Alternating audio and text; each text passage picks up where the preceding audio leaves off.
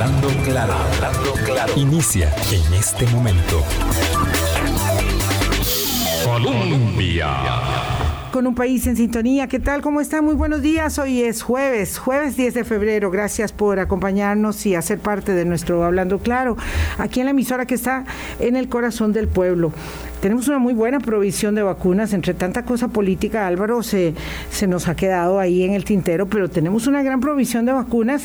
Las que llegan eh, de donación eh, de los Estados Unidos hacen un refuerzo significativo para esta, para esta fase. Sí, un millón de vacunitas. Ya propio de, contrato. De, contrato, exacto. Sí, es, es eh, estamos entretenidos. Buenos días, Vilma. Buenos días, oyentes. Estamos entretenidos, por supuesto, en la campaña pero que las filas de votación del domingo o de las filas que no, que no se vieron por esas personas que no fueron a votar, no nos distraigan de las filas que siguen existiendo para irse a vacunar. Eh, en, buenos, en, bastantes lugares pudimos ver personas que pues que ya, ya estamos familiarizados con la idea de la vacuna, el que iba a convencerse de la conveniencia de vacunarse ya está convencido, el que no se iba a convencer ya, no, ya no. Esto es como, ocurre un poco como con la posición sobre algunos candidatos presidenciales. Si algún tema lo convenció bien y si no, pues ya fue y con eso, y con eso nos encaminamos.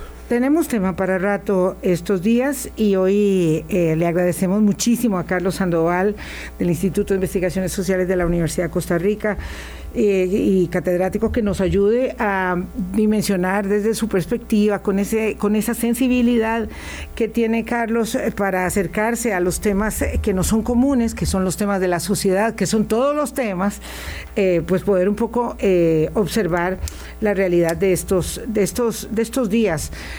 primero te preguntaría, además de decirte que feliz año en persona, porque solo dijimos por teléfono, por WhatsApp, como se saluda uno, de saludarte y darte las gracias por tantos años acompañarnos. En estos 15 años, Carlos ha estado siempre desde el principio con Hablando Claro.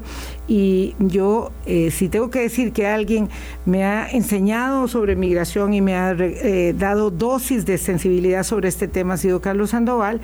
Eh, y entonces primero quería preguntarte, además de mi gratitud, ¿cuál es el sabor de boca que esta elección te dejó.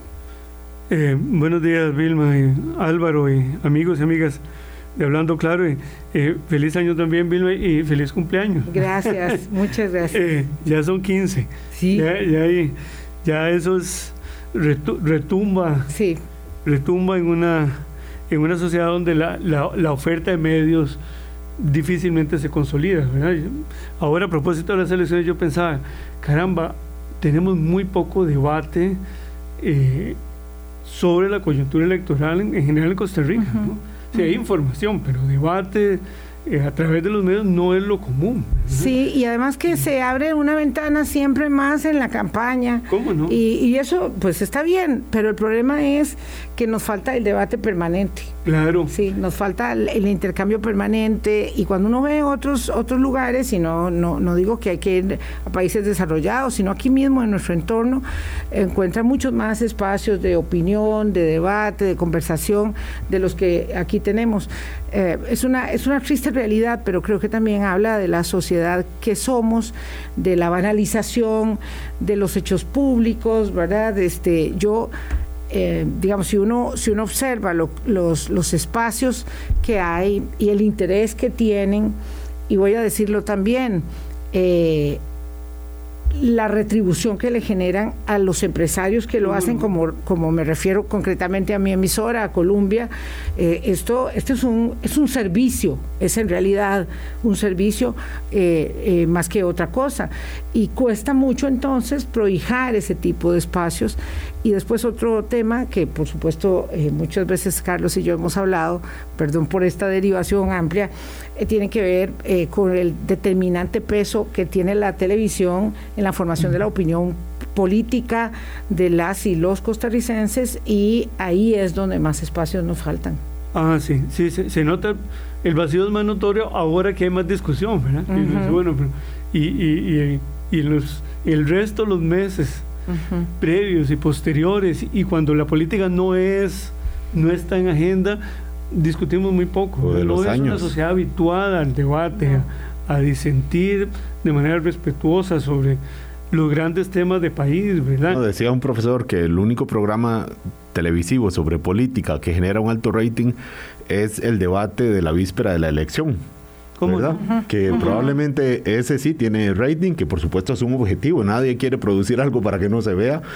Todo el mundo quiere que se vea mucho su producto.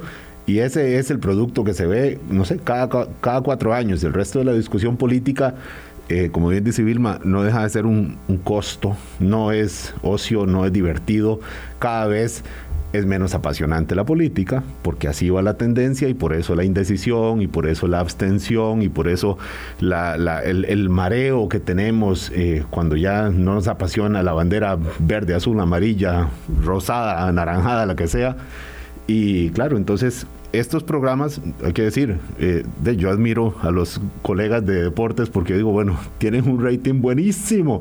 Ayer ganó la liga, los liguistas somos felices. ¿verdad? Es la envidia que llega a la, a la a, digo, la, la, admiración que llega a la envidia. Claro, y, entonces, de, y después hablemos de política, que, que, hay que hacerlo, que hay que hacerlo porque si no todo se cobra en jornadas como esta que tuvimos el domingo con una abstención tan alta. Sí, yo, yo quisiera retomar ese dato, ¿verdad? Tenemos una, un porcentaje de abstención eh, alto que además si se distribuye geográficamente notaremos que se incrementa más nuevamente en las costas, ¿verdad? Las, uh -huh. las provincias costeras. Eh, bueno, y eso, eso coincide con, paradójicamente con una elección donde eh, hubo 25 personas candidatas a la presidencia, es decir, que pareciera que más, más bien resultó menos. Sí. Claro. Eh, y, y, también tenemos una elección en donde la doble postulación abundaba, ¿verdad? 16 de 25 personas aspiraban también a una diputación que pareciera que tampoco caló, ¿verdad? No, no fue un recurso uh -huh. que hiciera eco en el electorado. Eh, y me da la impresión a mí, ¿verdad? Y desde luego se requiere un estudio más sistemático de lo que pasó el domingo, que la exclusión, la exclusión social, la falta de oportunidades tiende a alejar a la población de la política. Y eso es un tema de enorme importancia, ¿verdad? Me, me uh -huh. parece que, que ahí encontramos algo que independientemente del color de la bandera, le dice muy poco a las personas que viven en condición de exclusión. Uh -huh. Si es verde, amarilla, roja, como decía Álvaro, no cambia mucho. Bueno, eh, cuando yo siempre eh, le pongo mucha atención a Carlos porque me va dando elementos para, para la conversación. Eh, antes de hablar de la falta de oportunidades, que aquí ya lo marqué, eh, quisiera mm, devolverme un, poquito atrás cuando dijiste eh, y cuando hablábamos del, tema de la falta de, de debate. Eso y del disenso respetuoso para encarar nuestras propuestas. Eso puede explicar el debate tan tóxico, el tono tan irrespetuoso, el señalamiento acusatorio, el insulto que hay en las redes sociales. Hoy yo debo confesarles que eh, pues por obligación tengo que tener redes sociales, pero, pero me cuesta mucho, me cuesta cada día más. Eh, leer los comentarios a los que estoy obligada, digamos, por, por el uh -huh. tema del trabajo. Eh, y me preguntaba un colega mmm, costarricense que está radicado en Portugal que si yo me había dado cuenta del grado de envenenamiento que la gente me externaba. Y yo le decía, sí, pero es que no puedo vivir con ello, tengo que seguir adelante con el trabajo. Pero es que esto no es una particularización, digo, no, no es personal, yo tengo esto claro. Uh -huh es la falta de la confrontación respetuosa de las ideas y del entendimiento y, la, el oído activo, escucha activa de la posición del otro para ponerme en sus zapatos, lo que hace que yo en cuanto usted diga algo me le tire encima y le diga que usted es un vendido, que usted este, es eh, cualquier cosa, que, que, su opinión no, no me merece ninguna consideración. Bueno, me, me queda la sensación a mí, así hablando en la generalidad, que la, el anonimato de las redes tiende a potenciar el tono descalificador, ¿verdad? es decir, eh, sea que se que quienes escriban sean troles, como se dice, ¿verdad? O no, oh, la, la, tendencia es que sea muy despectivo. Ahora, ya en el caso particular de Costa Rica, me, me, parece que además del anonimato, se suma que sí, que no estamos acostumbrados, acostumbradas a decirle, mire, yo no estoy de acuerdo a tal persona con su punto de vista, pero eso no significa que yo lo descalifique. ¿verdad? No, no, digamos que, que estamos hablando de las opiniones de las personas, no de las personas por decirlo de cierta manera, ¿verdad? Y, y, sobre ciertas tesis uno puede discrepar y sobre otras uno podría decir, bueno, eso que usted dice lo puedo considerar, la verdad no lo había pensado y, y, de, y de, pronto hay un aporte que valga la pena. Creo que no estamos dispuestos además a sumar, ¿verdad? Es decir, eh, bueno, el mundo no es blanco y negro, hay, algunos tonos de gris que valdría la pena recuperar. Eh, sino que estamos dispuestos, o, la actitud básicamente, eh, una actitud de blanco y negro donde lo que se trata es de descalificar. Me parece que esa, eso, eso no ayuda eh, y, y sí, enrarece el debate, lo vuelve muy agresivo, muy tóxico, como decimos ahora. Uh. Y, y, no es fácil salir de ahí, ¿verdad? Lo que hemos visto, incluso posterior al domingo, ¿verdad? es que se ha intensificado el modo de, de descalificación tenemos un insumo, digamos, para, para balancear las cargas, me parece que es interesante, que es que por primera vez es obligación publicar los programas y los perfiles de las personas candidatas. Hoy es obligatorio por una reforma al código electoral y eso nos, nos da una oportunidad, me parece a mí. Mm. Los programas son, no podrían ser más heterogéneos entre sí. ¿verdad? Hay uno de 240 páginas y uno de 24 por decir solo la extensión. Es decir, uno la, Por hablar del balotaje. ¿Verdad? e, eso, Porque esos eso, son, los, esos son los, los, los, programas de gobierno eh, uh, del Partido entonces, de Liberación Nacional es, y del Partido Progreso Social. Es muy difícil compararlos, uh -huh. pero creo que tenemos una oportunidad de decir, bueno, vamos a discutir propuestas. También ya, ya sabemos que los programas tienen muy pocas propuestas medibles. Yo, eh, Carlos, viera que... Verá, pero nada más para terminar la sí. idea, Álvaro, en medio de, digamos, del pesimismo, yo veo que hay una oportunidad que hay que consolidar, porque si nos vamos enrumbando a un sistema político en donde la discusión parlamentaria va a ser cada vez más acentuada, porque nadie tiene mayorías, bueno, tenemos que decir en qué coincidimos y para tener coincidencias, yo creo que los programas van a ser una materia prima que va a ir adquiriendo más protagonismo. Por ahora yo creo fue un buen ejercicio que hay que afinar, hay que precisar, pero me parece que hay un, buen, un paso positivo, digamos, en medio de muchos nubarrones. Sí, que, mm, bueno, importante verlo como un, un primer paso, uh -huh. porque ciertamente los programas de gobierno eh, Carlos, es como, bueno, ah, hay que presentar un programa de gobierno, hagámoslo, eh, eh, háganse uno y yo lo firmo. Muchos, varios candidatos no sabían qué decía su programa de gobierno, contradecían lo que decía su programa de gobierno, que ahora es un requisito, ciertamente.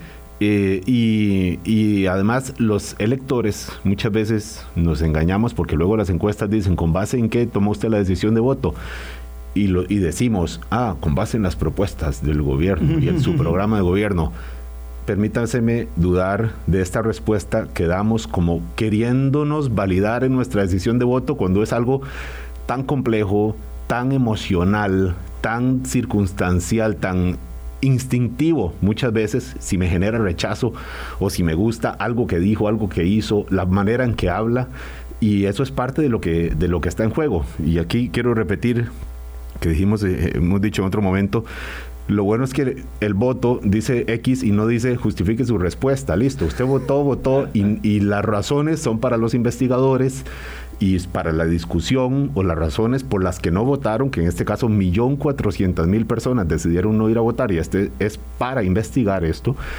pero el resultado ahí está más allá de los programas de gobierno que quiero repetir que muchas veces eran más cumplir un requisito que otra cosa. Vamos a ver, la abstención es una marca. Digamos, eh, yo lo que no quiero es sobredimensionar el tema, porque la abstención es la, es, es, es, es, es la huella del, de estos tiempos. En esta democracia eh, y en todas las demás.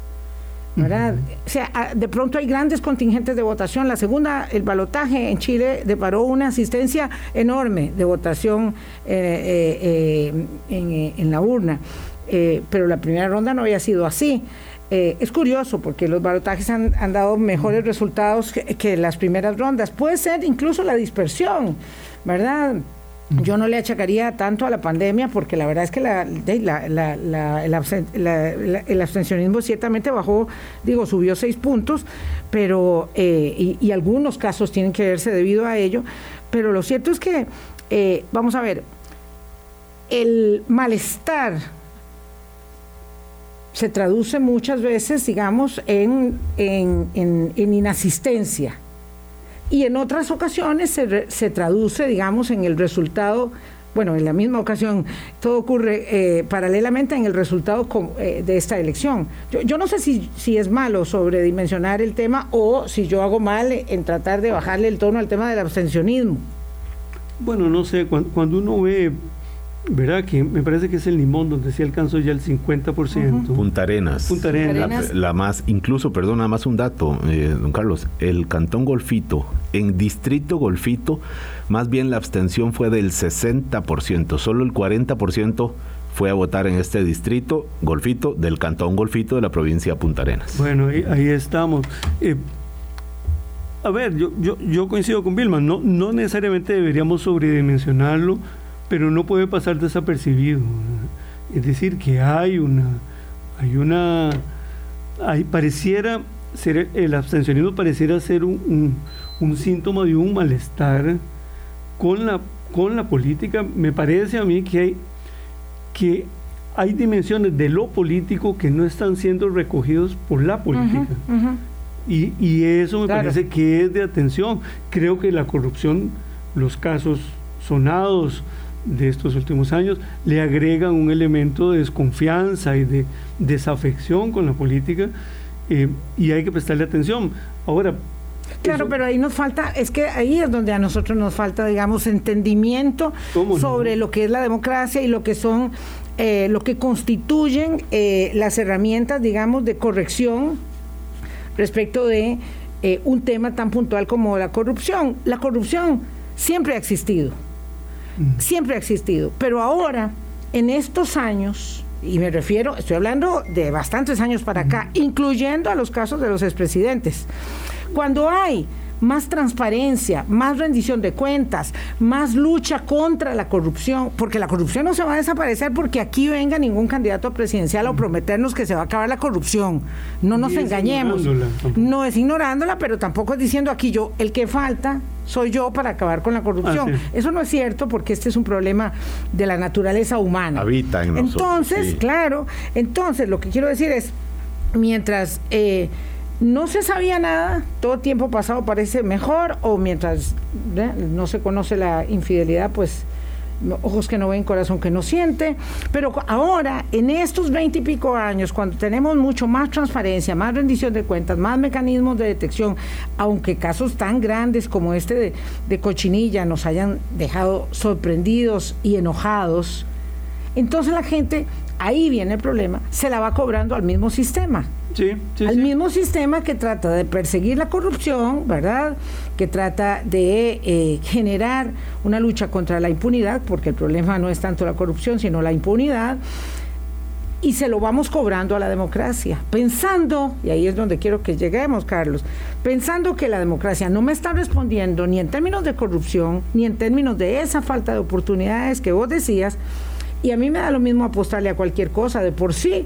De por sí yo mañana tengo que ir a trabajar, como decía la gente, con mucho cinismo y a mí siempre me molestaba eso. O a de que buscar yo- trabajo. El otro día me tengo que ir a trabajar de por sí, a mí el gobierno que se elija no me, no me resuelve. Sí, sí. No, yo, yo estoy de acuerdo que, que efectivamente mayor transparencia vuelve más probable que los casos se ventilen, ¿verdad? Eh, y que entonces el- quienes hacen el esfuerzo de hacer evidente y de, y de, y de llevar a judicializar los casos, eh, pagan las consecuencias políticas de su iniciativa. Si- sin duda que eso está ocurriendo. Ahora, me, me parece que es un elemento que suma al desencanto. No, no digo que sea un problema transparentarla, pero sí me, me parece que el- la lectura ciudadana en general tiende a ver a la corrupción un motivo más para desconfiar de la política, cuando, cuando en muchos casos más bien son las instituciones las que hacen un esfuerzo por ventilar cosas que hay que ventilar, que y que se tiene que pagar un costo, se tiene que pagar un costo, pero eso ya no podía seguir así. Exacto. Ahora, e, e, es, es una especie de paradoja, ¿verdad? Al, al, tiempo que se procura transparentar, se paga un costo por ello. Entonces, nada más para decir que ese es un factor, ¿verdad? Me parece a mí que por la distribución geográfica, por ejemplo, lo que decía ahora Álvaro del, del, del distrito eh, de, Golfito. de Golfito, pareciera que, le, digamos que la, que, la, que la, distribución geográfica de la abstención no es eh, uniforme, lo cual nos podría llevar a pensar que efectivamente la exclusión tiene un peso importante en, eh, como motivo para no ir. ¿verdad? Bueno, si mi vida no va a cambiar para bien en lo fundamental, ¿para qué me voy a manifestar políticamente si, uh -huh. si esos actores políticos eh, digamos, o, o, los eventos electorales no se traducen en una mejora en mis uh -huh. condiciones de vida. Carlos, yo sí, y eso me parece uh -huh. que es de mucha atención. Yo eh, nada más quiero dejar planteado que yo, yo sí creo que tenemos que hablar de la abstención, que es un problema y bueno, el riesgo de sobredimensionarla siempre está, pero creo que hay un rasgo aquí que hay que ver porque, por ejemplo, en el cantón San Isidro de Heredia la abstención fue del 30%. Uh -huh. Sí, muy, eh, 30%. Sí. Y en Golfito la abstención fue del 60%, sí, duplicó, duplicó. Y uno ve el promedio de las tres provincias costeras, entonces uno dice, aquí no puede ser una casualidad claro, que claro. las tres provincias costeras tengan un promedio de abstención de 50% y luego cuando y, y luego provincias como Heredia tiene una abstención de solamente el 33 y resto por ciento. Aún considerando que tiene un cantón, que es el cantón del otro lado del Surquí, ¿verdad? Sarapiquí, Sarapiquí donde la abstención eh, a pesar de pertenecer a la provincia que tiene mayor participación, ahí la abstención volvió a ser casi del 50%. Uh -huh. O sea, cruzando las montañas, llámese, Cambro, llámese Cambronero, Cambronero, Cerro de la Muerte, o el sí. Surquí, uh -huh. o el Surquí, o Vara Blanca, o no sé, ahí el mundo empieza a ser a pie, empieza a ser otro y no puede ser una casualidad porque incluso si nos atenemos a la votación esas, en esas tres provincias ten, tendríamos dos noticias diferentes la abstención fue del 50% en promedio y la segunda ronda si solo se consideran estas tres provincias sería entre Liberación Nacional y Nueva República con los candidatos Figueres y Fabricio Alvarado Uh -huh. Ahí el mundo es, es otro. Entonces es importante ver también estas mmm, que no son coincidencias, son, claro, son claro. Eh, claro, digo, no son casualidades, digo, no son casualidades. Sí. Entonces, a, a, mirar ahí también. 8.22 de la mañana, hay eh, mucho que conversar de, de, la cultura política, ¿verdad, Carlos? De, de cómo, de cómo incide en, en ese acto tan concreto de ir, hacer fila, marcar con X y votar. Ya volvemos. Hablando claro. Colombia. Con un país en sintonía, 8.25 minutos de la mañana, por supuesto. Uh, muy pertinente el comentario que hacía Álvaro en términos, digamos, de lo que, de lo que dice el voto. Vamos uh -huh. a ver, la gente se pronuncia. Eh, cuando está adhiriendo una divisa, cuando le quita el respaldo a esa divisa y cuando además de eso, ¿verdad? que es tal vez lo que nos, lo que nos resulta más mmm, fuerte, cuando además de eso le quita el respaldo al sistema. Sí. El tema es esta, esta correlación entre si la democracia no me sirve, ¿para qué estoy con ella? Y claro, además, eh, hemos dicho esto muchas veces, hemos vivido siempre en democracia, entonces nosotros no tenemos un punto de comparación, no somos una señora venezolana con una camiseta verde y blanco llorando en la cámara de la emoción contenida de decir, pero ¿qué es esto que tienen aquí tan, tan lindo? O, o, unos, nicaragüenses, o nicaragüenses ¿no? que ven esto con una terrible este, admiración ¿verdad? Y, y, y, que, y que se les hace un nudo en la garganta decir yo quisiera tener esto en mi patria, porque las elecciones fueron de mentira, porque no estaba nada más que listo el proceso para contar la gran victoria de, de Daniel Ortega y Rosario Murillo. Entonces aquí tenemos esta máxima de las reglas claras y los resultados inciertos, tan inciertos que tenemos una sorpresa en segunda ronda. Eh, y, y no podemos valorarlo. Eso tal vez es lo que más ah, congoja, ¿verdad? Pero, pero claro, pero esas personas en las costas que no se están sintiendo parte, y que además votaron por Nueva República, que sienten, que además hay que reconocerlo, Nueva República hizo un trabajo en las costas. Quemando lo hizo zapatos, en las costas. Claro, ellos estaban ahí. estuvo Fabricio Alvarado de ellos, gira, ¿verdad? Donde Por supuesto, tuvieron plataforma de resultado fue más bien aquí adentro, porque ellos, las diputaciones que pierden, que les están doliendo en el alma, son las diputaciones de Heredia y Cartago. Esas son las diputaciones que pierden. ¿Verdad? Eh, y, y yo tenía claro que la de Cartago la iban a perder, se lo dije al periodista de, de ellos. La doña Alexandra Eh, Loría. Claro, porque ellos cometieron un error estratégico y en política todo cuenta y nombraron eh, como la cabeza de diputaciones en Cartago a una persona que vive en San José. ¿Cómo y no? eso Cartago no se los iba a perdonar. Además, bueno, ya están los otros temas de la negrita y todo lo que usted quiera. Pero después, la pérdida del diputado en Heredia para ellos es dramática. Pero vamos al punto. El punto es que ellos sí trabajaron en las costas. Y yo no digo, ¿verdad? Que no lo haya hecho eh, Liberación, eh, eh, el Frente Amplio. Ellos sentían mucho temor del trabajo del Frente Amplio en esos lugares, porque por eso fue que enrumbaron esa campaña fuerte contra el Frente Amplio y el comunismo y toda esa cosa. Pero, eh, Pero- la gente no se está sintiendo escuchada, ese es el Sí, punto, sí. Carlos. Y, y yo- yo creo que de esto podríamos decir, por lo menos desde mi punto de vista, surgen dos, dos interrogantes. Una que pareciera que sí hay una cierta correspondencia entre la ausencia de oportunidades y la desafección o, el distanciamiento con los procesos electorales. La otra, que no- nos puede llevar a, otro tema muy importante también, es que en este context- contexto de desafección de descreimiento con la política, del, lado de, la- de- de los partidos surge entonces un terreno, o se mira eso como un terreno fértil para decir, bueno, aquí pueden salir estas figuras que dicen, bueno, frente a este descreimiento, frente a esta ero- erosión de la democracia, lo que se requiere es una figura fuerte, que dé respuesta a eso. Eh, en este mismo programa, hace ya sus buenos años, discutíamos cómo, eh, por ejemplo, el periodismo de televisión convirtió a los noticieros en noticieros de sucesos, ¿verdad? Y, y de ahí nos salimos. Tanto que nos acostumbramos y dejamos de hablar de ello, porque bueno, es que el dos tercios de la, de la, de la, del De la programa parrilla. estelar Ujú. era, Era la- es el periodismo espectáculo, es la espectacularidad, ¿verdad? Del, Espectacularización de la y- noticia. Y a eso le sumamos una sección de deporte y se acabó el noticiero.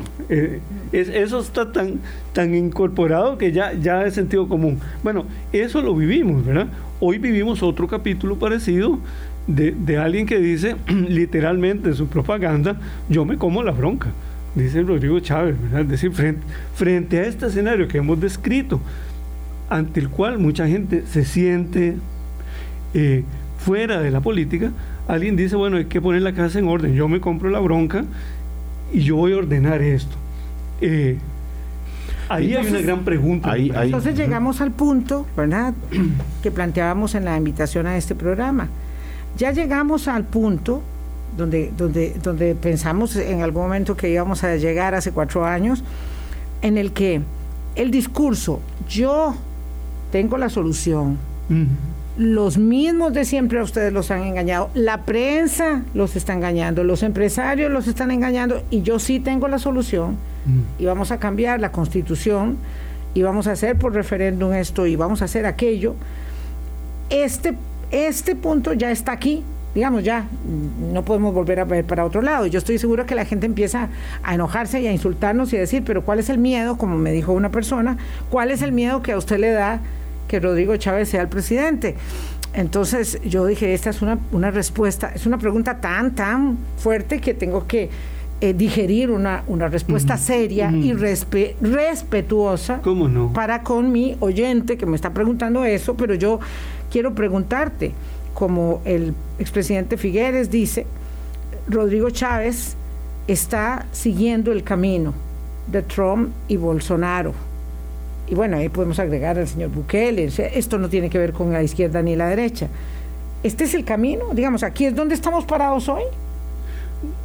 Bueno, a mí me parece que hay, hay rasgos de esa, digamos, de ese intento de hacer política desde la antipolítica, que es un poco la propuesta común de, estos, de estas figuras tan conocidas, ¿verdad?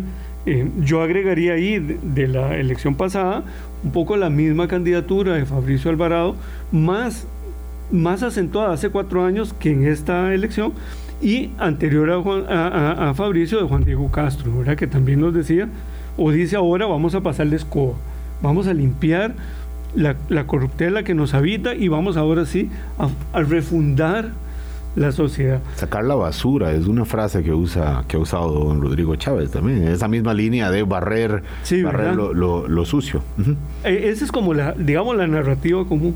Eh, entonces, yo, yo, encuentro que hay rasgos que hay rasgos, eh, digamos, compartidos, ¿verdad? No, no, quiere, con eso no quiere decir, no queremos decir que sea la, digamos que, que, no hay diferencias nacionales, históricas, de diverso orden, ¿verdad? Pero cuando uno lee el programa eh, del Partido eh, Progreso Social Democrático y, encuentra, por ejemplo, que, que hay una propuesta que dice que se podrá convocar a referéndum con el 1% del padrón electoral. En este momento la Constitución Política de Costa Rica pone como requisito el 5%.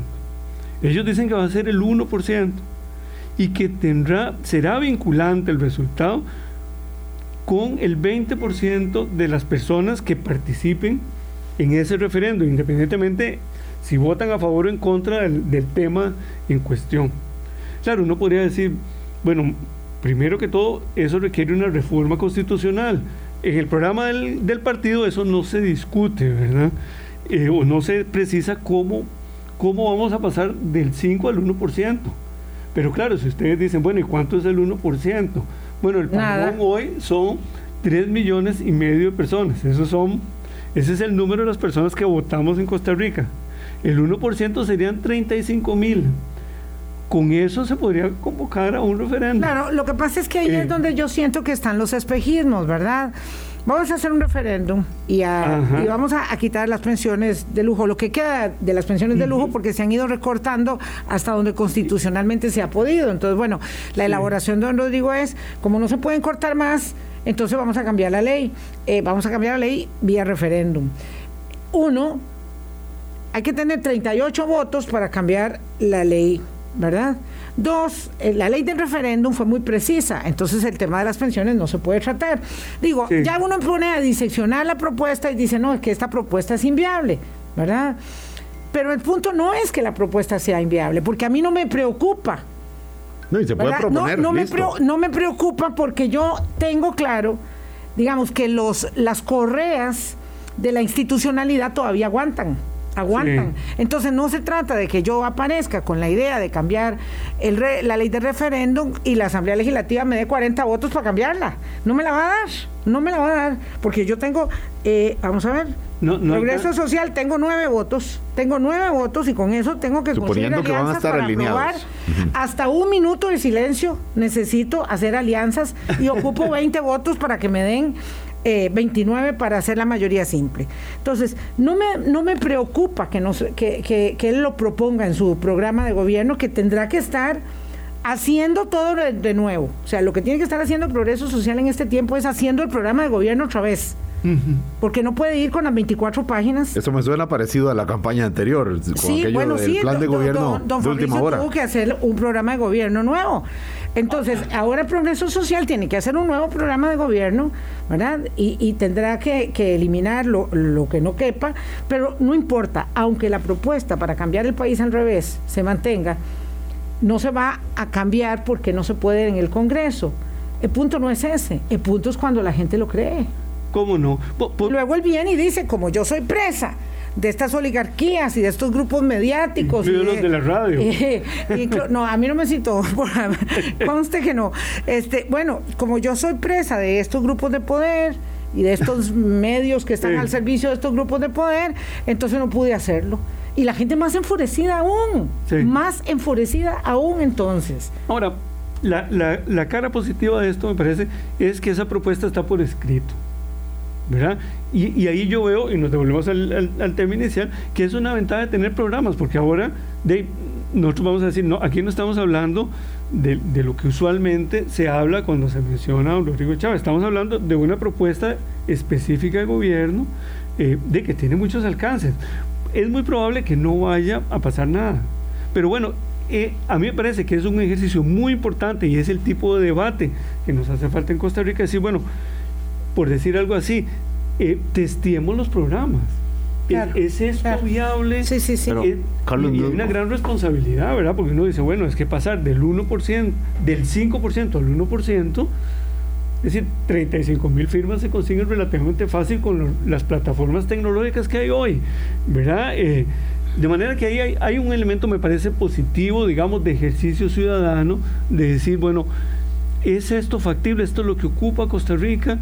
Eh, eh, Álvaro. Carlos, gracias. Es que esto que estás diciendo, me, pregunto, porque cuando un, candidato presidencial dice, yo voy a proponer esto, y si la Asamblea no quiere, pues vemos cómo, cómo hacerlo por, por, por vía, eh, por vía referendo lo que está diciendo es, mire, la voluntad de ustedes, pueblo, que escogió seis diputados del Liberal Progresista, seis diputados de Frente Amplio, eh, 10 del PUSC, 18 o 19 de, de PLN, esta voluntad, ¿sabe qué? No la voy a considerar, porque yo voy a intentar ir por encima de esa composición legislativa que usted, pueblo, decidió instalar con las razones que fuera, con las consideraciones que sea, esa es la Asamblea Legislativa que quedó nombrada con el voto o con el no voto del domingo pasado 6 de abril. Entonces no deja de ser también una especie de mm, no sé, es un irrespeto a, una voluntad popular de decir, bueno, queremos esta Asamblea Legislativa con seis bloques, sin fracciones unipersonales eh, y con seis bloques además muy, muy curiosos. Yo creo que va a estar interesante esta Asamblea Legislativa. Y respeto, perdón, me perdí ahí. Sí, porque... perdón, Álvaro, me perdí. Este, esto, Vilma. Eso me pasa porque, por estar revisando las redes. Lo que quiero decir es si el que el presidente dice, yo voy porque voy con esto, ah, a pesar de la Asamblea Legislativa que ustedes acaban de nombrar y me la voy a saltar por la vía del referendo, eh, que no deja de ser eh, eso, es un, de, un irrespeto a la voluntad popular expresada en esta composición legislativa que, que podemos celebrar o criticar, pero esta es. Por eso yo, yo subrayo que, digamos, la premisa de disminuir de 5% al 1% es, eh, no es cualquier cosa lo que se está diciendo. Es decir, es, es, muy serio y tiene muchos alcances. ¿verdad? Ahora, el mismo ejercicio lo podemos hacer con el programa de liberación nacional. Hay, que hacerlo. Ahora los dos requieren un, escaneo nuevo. Eh, porque uno de los problemas que tienen los, estos programas es que tiene muy poco elemento medible. El de liberación tiene algunos, ¿verdad? Por ejemplo. Tiene muchas más propuestas medibles. Y nos dice, les, cito una que a mí me parece muy interesante, que incluso puede ser sorprendente. Liberación nos propone que hay una renta mínima familiar. Sí, sí. Y vean qué interesante, el Frente Amplio propuso lo mismo, pero para hogares jefiados por mujeres en condición de pobreza. Es decir, el de Liberación Nacional tiene más alcance, porque puede ser también para hogares jefiados por hombres. Uno dice, Hace, tiempo se viene hablando del tema de la renta mínima, pero ahora está, como dice usted, escrito. Ah, bueno, entonces ahí tenemos. Me encanta. Sí. Tienen economías grandes esta idea, ¿verdad? No, no es una ocurrencia del trópico. Bueno, yo diría, si uno dice socialistas, la gente se aterra. Pero eso es totalmente política socialista europea. ¿Cómo no? Y es la mejor política social, perdón. liberación nos dice, vean ustedes, y, no es, eso también está escrito y lo podemos buscar. E, e, ellos nos dicen, bueno, dice el, programa, vamos a disminuir el desempleo a un 7% al final del periodo.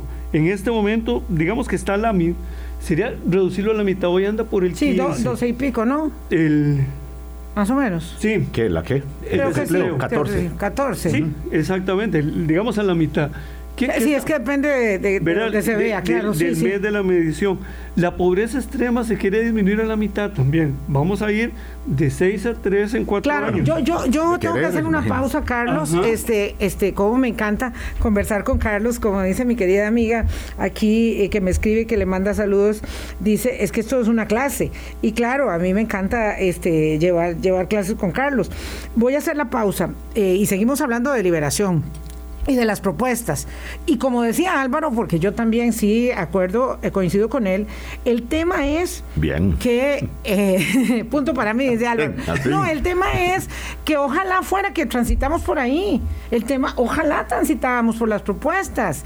El tema es que transitamos por estoy furioso, el partido tiene, el Partido de Liberación Nacional, lo pongo sobre la mesa, tiene una, marca, una, un, lastre, un lastre, porque es el que ha estado más tiempo en la palestra pública y por lo tanto es el que ha cometido más errores y más aciertos, pero más errores. Eh, y lleva entonces a sus espaldas un gran lastre que se llama corrupción, alcaldes, para, para ponerlos como en primera fila, pero además tiene a don José María, que es un hombre que las encuestas constantemente o reiteradamente a lo largo de los años han dicho, eh, no me gusta, no me gusta, no quiero votar por él. Y ahora tenemos que votar entre estas dos opciones. Ya no hay más opciones ni tiempo. Ya volvemos. Colombia. Con un país en sintonía, nos quedan solo 10 minutos y muchas consultas. Don Luis Enrique Araya, anoche le prometí que iba a hacer su pregunta, es un poco fuerte, pero bueno, vamos a ver. En vista del panorama político que viene, en redes sociales ahora las personas se preguntan, ¿voy a votar por el ladrón o por el acosador?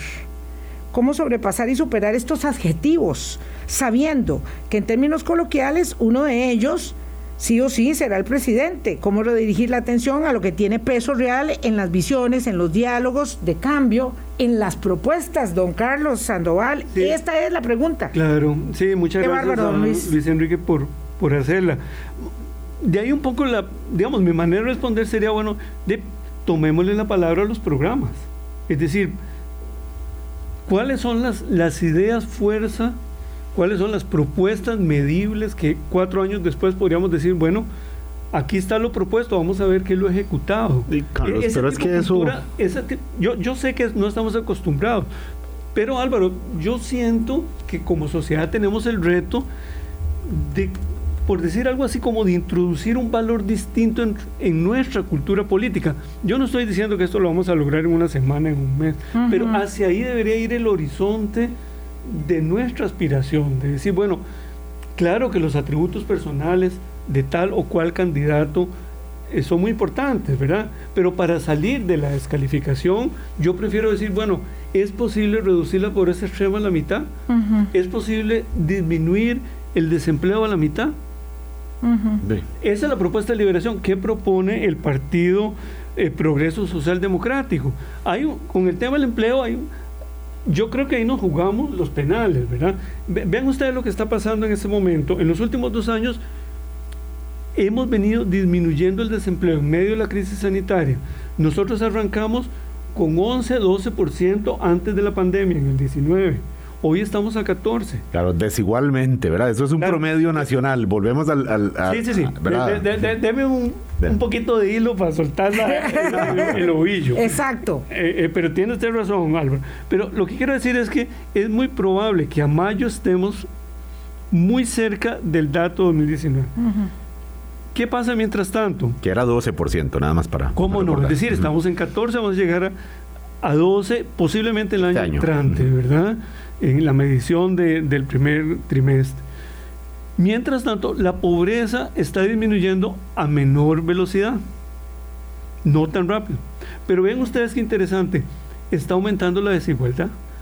En otras palabras, disminuye el desempleo y aumenta la desigualdad. ¿Qué es lo que está pasando? Que estamos generando empleos de baja calidad. Entonces, bueno, ¿es muy importante reducir el desempleo? Sí, pero no es suficiente. Por, eso digo yo, esta propuesta de liberación es importante porque nos abre una discusión que nos saca de, eh, eh, como dice don Luis Enrique, de eh, el, tema de si el acosador o el corrupto. ¿verdad? Es decir, tenemos que darle un lugar a la política. No digo yo que las, de nuevo, que los atributos de las personas no sean importantes, pero haríamos mal quedándonos ahí la política trasciende las personas y yo creo que hay que construir acuerdos. ¿Estamos o no de acuerdo con una renta mínima familiar? De eso es una gran pregunta. Yo creo que no nos hemos dado cuenta del tema. Sí, no lo hemos dimensionado, no lo hemos dimensionado. Yo creo que eh, nosotros, nosotros digamos, estamos obligados como sociedad a dar un paso más adelante eh, en la consecución, digamos, de logros de la política social, sobre todo en tiempos tan fregados, Claro. porque estamos en tiempos muy difíciles de, de- de contracción Y- de restricción fiscal severa, y esta, esta propuesta, de- tenemos que encontrar el camino para poder hacerla viable. ¿Y cómo conseguimos los votos en la asamblea, verdad? Es decir, ¿qué fracciones suscribirían una renta mínima fami- familiar que asegure la posibilidad de reducir la pobreza Vamos a extrema? ver lo que dice ¿verdad? Bernardo, pero qué duro. Es que programa sin persona no es creíble. Tal vez evaluar el equipo que acompaña y ver si eso agrega algún nivel de credibilidad o ¿Cómo no. no? Claro. Bueno, ahí hay una diferencia enorme también. Obviamente, don Rodrigo y literalmente dijo así: voten por mí primero. Y bueno, ya saben que parte de mi equipo fundamentalmente va a ser, obviamente, doña Pilar Cisneros, que es, eh, ya es diputada electa. Pero digo, voten por mí y, y luego y luego les cuento quién es el vemos. equipo. Ciertamente, Liberación Nacional ha hecho un esfuerzo por presentar eh, equipos en distintos programas que algunos otros sectores consideran que son los mismos de siempre, que es la mismo, el mismo Muy planteamiento. poca gente joven, dicho sea Eh. Claro, además Sí. también, eh, pero bueno, ese- eso es lo que está planteado. Eh, nada más eh, quería recordarle, este Carlos, el gobierno de Luis Guillermo Solís en su programa de gobierno hablaba, Muy buena memoria, Álvaro. hablaba de erradicar la pobreza extrema. ¿De quién no Sí, va a votar sí, sí, por sí. un programa de gobierno que va a erradicar claro. la pobreza extrema? Luego ya vimos lo que ya vimos.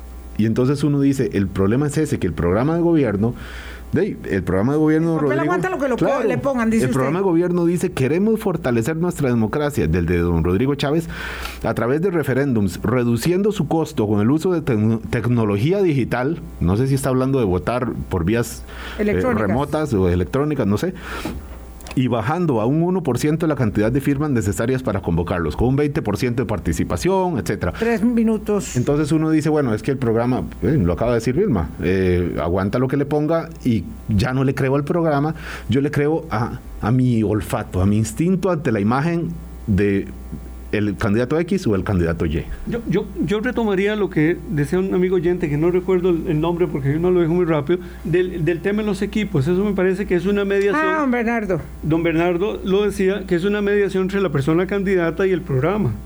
¿verdad? En el medio están los equipos que son los que materializan.